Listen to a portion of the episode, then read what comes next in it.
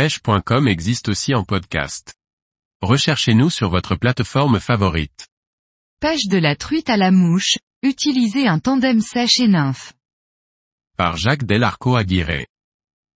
Pour de nombreux passionnés, la pêche à la mouche ne se conçoit qu'avec des mouches sèches, fouettées uniquement en présence de gobage.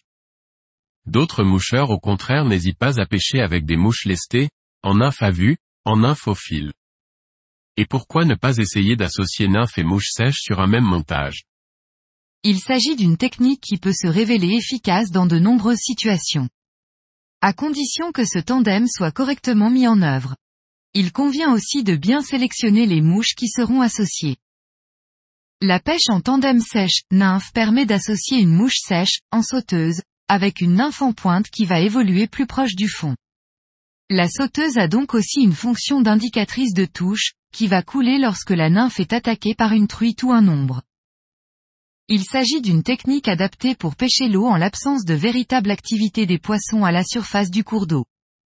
L'intérêt est que le pêcheur peut prospecter en même temps différentes couches d'eau.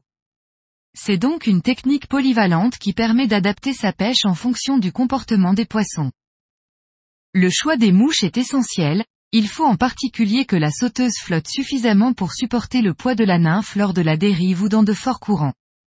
Les sedges en poil de cervidés sont par exemple souvent utilisés comme indicateurs de touche.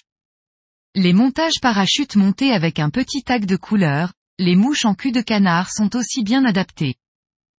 Pour monter ce tandem, plusieurs possibilités s'offrent à vous.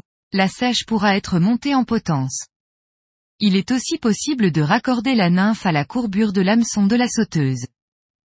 Autre solution, lorsqu'on attache la sèche, on laisse délibérément un excédent de bas de ligne sur lequel vient se nouer la nymphe, auquel cas bien sûr la longueur de cet excédent décide à quelle profondeur évoluera la pointe.